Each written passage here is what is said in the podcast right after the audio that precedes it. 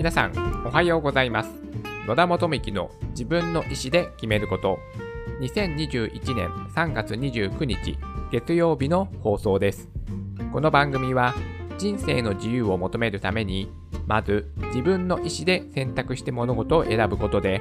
豊かで楽しく毎日を過ごすことができるきっかけとなればという番組です。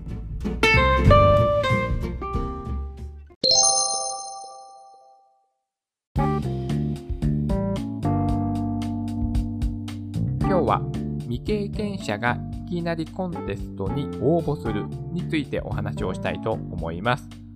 私、最近新しい趣味を始めまして、以前にですね、ヒューマンビートボクサーのソーソーという人がですね、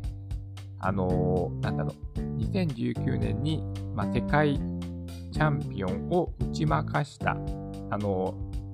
なんでしょう、ヒューマンビートボックスで対決するバトルがあって、そこで前年度の世界チャンピオンを打ち負かしたっていうですね、すごいね、熱狂する動画を見て、それに影響されて、でちょっと DJ というものに興味を持って、それで何気なくね、今の DJ 機材とか、まあ、そういう界隈ってどうなっているのかなと思って調べたことがきっかけで、DJ コントローラーというですね、まあ、クラブ DJ とかやるその機材ですよね。あの、レコードを回す。それを、ま、買ってしまって、で、やっているうちに、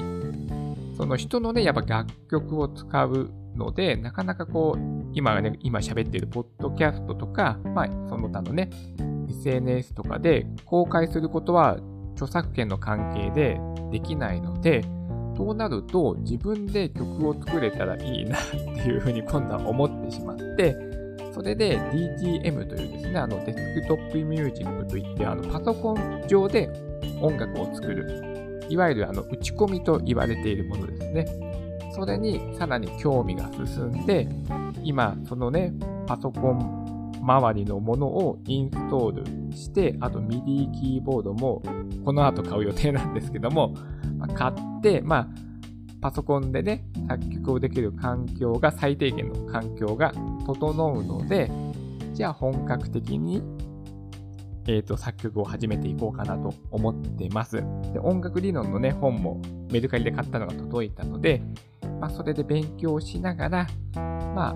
あ、新しい趣味としてやっていこうかなと思っているんですが、ってとこなんですよね。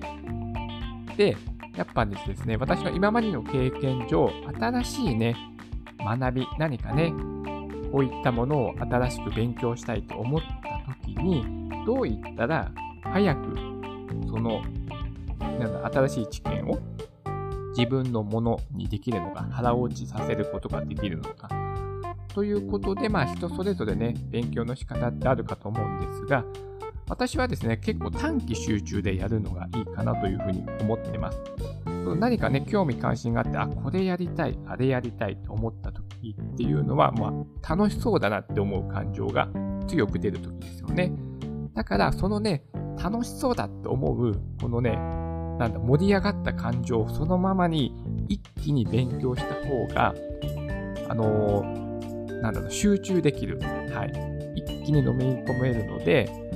例えば何かね、やっぱ勉強をね、した、し始めたばっかのね、わからないこととか、結構つまずくこともね、あるかと思うんですけども、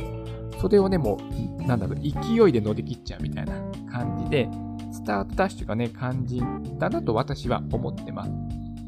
なかなかね、私ね、秋っぽい性格っていうのもあるので、もう本当にね、短期でやっちゃった方がね、いいんですよ、私は。長々とやると飽きてきちゃうので、という自分の性格もあるので、短期でね、ほんと、そのね、やりたい、楽しそうって思った感情をそのままに突き進むのが私は、はい、学びはいいので、短期集中でやろうと思ってます。それで、じゃあどうしようかなと思って、まあ、勉強の仕方ですよね。もう一気になんですよ。まずその DJ コントローラーだクラブ DJ の DJ も勉強しないといけないんですよ。勉強し、勉強してはいけないというか、まあ、やりたいと思って買ったので、それもやりつつ、まあ、作曲の、ね、勉強もしつつっていうとこなんですよね。だから知識としての勉強としても、えー勉強しないといけないし、かつ、DJ だったら DJ コントローラーの機材の操作の勉強。で、パソコンだったらパソコンで音楽を作るためのソフトがあるんですよね。専用のソフトが。で、そのソフトの操作の勉強もしないといけないということで、あの、とてもとてもですね、今ちょっと趣味に忙しくなってしまったというね、ことがあります。で、何かね、やっぱ目標ってやっぱ大事ですよね。やっぱりね、区切り区切りでゴールを作った方が、それに向かってね、えっと、進むことができるし、ちゃんとね、目的地が見えてないと、どうやってね、進んでいいかとか、あとどれぐらい頑張ればね、そのゴールに到着できるか、ね、というのが見えてないと、いわゆる見通しですよね。見通しが立ててないとなかなかね、まあ、いわゆるモチベーションっていうのの継続は難しいですよね。どうしても乱高下するので、どこにね、向かっているかわからなくなっちゃうと、もういっかってね、なっちゃいますよね、人間って。なので、じゃあ、初めのゴールをね、どこで設定しようかということになった時に、そのタイトルでお話ししたコンテストにね、ちょっと応募してみようというね、いきなり何も分かってないのにコンテストに応募してみようというね、ことになったんです。でね、この経緯をちょっと説明しますと、この音楽、パソコン上で音楽を作曲するわけなんですけども、まあ私ね、何もできないので、楽器もそんなね、演奏することもできないので、ほんと簡単な演奏しかできないんです。だから、自分でゼロから音楽を作るっていうのは、まだ現状では無理だと。ということで、その音源がいろいろ収録されてる、なんでしょうサ、サンプルパックっていうんですかね。いろんな音がパッケージされている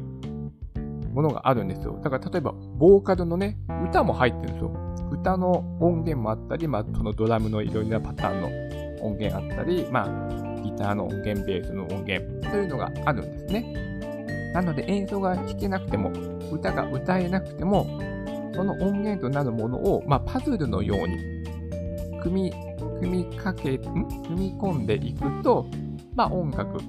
作曲をすることができるというものがあります。で、そのサンプル音源を、えっと、売っているサイトで、このコンテストがやってるっていうのを見かけて、あ、これにちょっと応募してみようかなと思ったんです。で、これが何になるのかというと、あの、皆さん、ボーカ、ボーカロイドでいいんですかね。初音ミクってね、いますよね、有名な。あの初音ミクの楽曲があるんですけども、その楽曲をリミックスをするコンテストというものになってます。リミックスって何なのかって言われると、あの私も よく分かってないので、ちゃんとした説明はできないんですけども、まあ、簡単に言うと、まあ、アレンジみたいな感じですかね。その元々ある、えっと、曲に、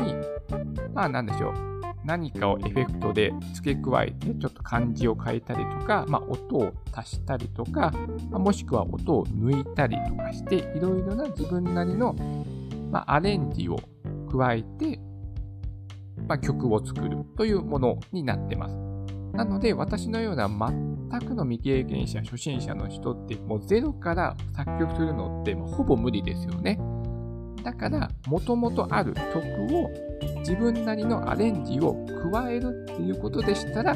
初心者でもあの取り組みやすいもの、ジャンジャンルっていうんですかね、リミックス。っていうものだなと思ったので、じゃあ、このものに取り組んでみようということになったんです、自分の中で。はい。これがですね、応募締め切りが4月の16日、もう1ヶ月切ってるんですけども、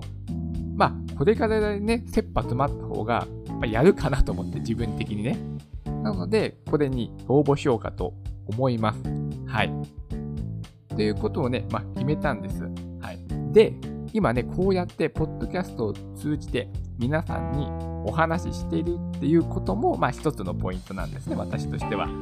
まあ人にね、こうやってやりますっていうふうにね、公言をすることによって、まあいわゆるやらざるを得ない状況をね、今私の中で作りました。今、この時。はい。それで、で、まあ、このリミックスに取り組みます。初音ミックスさんの楽曲を私なりのアレンジをして、まあ、作ってみようということをやって、で、これはコンテストなので、いわゆる人前にね、私が作った成果物を発表するわけですよね。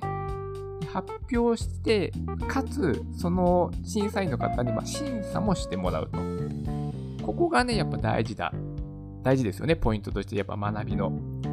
やっぱ勉強するだけでは、そのいわゆるインプットだけではなかなか知識の定着にならないですよね。それをアウトプットする場があって、かつそれのアウトプットした、まあ、この場合はリミックスの曲の成果物を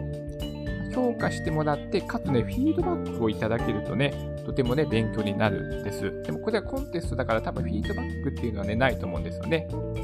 あなたは、まあ、不採用でしたっていうだけで終わると思うんですけども、フィードバックはもらえないと思うんですけども、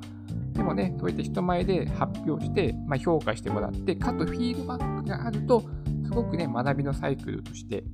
いいなというふうなね、ことは、まあ、皆さんもね、なんとなくは分かっていらっしゃるかと思うんですけども、これをですね、まあ、自分で意図的にね、作るっていうことが、まあ、学びにおいてね、大事だというふうに私は思っております。まあ、今日はね、あの、私の本当に個人的な趣味の話で、まあ、この学びについてちょっとつなげてお話ししておりますが、でも話してる内容はね、あの、どんなものにでも同じようなことですから、まあ、皆さんもね、参考にしていただけるポイントがね、あるかと思います。あのね、私の場合はですけども、私は短期集中でやった方がいい。新しい何かをね、学びたいと思ったことに対しては。そして人に公言をして、まあ、やらざるを得ないね、状況を意図的に作りましょう。はい。で、もう一つは、まあ、その成果物を、まあ、発表する場をね、設ける。うん。そして、かつね、フィードバック、まあ、評価をしてもらってフィードバックをしてもらえると、まあ、さらにいい自分の気づきがありますのでね。あ、そういったポイントが抜けてたなとか、ね、人からフィードバックをもらうと違う視点でね、見てもらえるので、いろいろな気づきがまたあって、じゃあそれをまた改善しようって言って、いわゆるそのね、学びのサイクルが走っていくので、まあ、こういった環境をね、意図的に作るのが、まあ、大事ですよっていうお話を私の個人的な趣味のお話に絡めて 今日はお話をさせていただきました。はい。それでは今日も素敵な一日になりますように。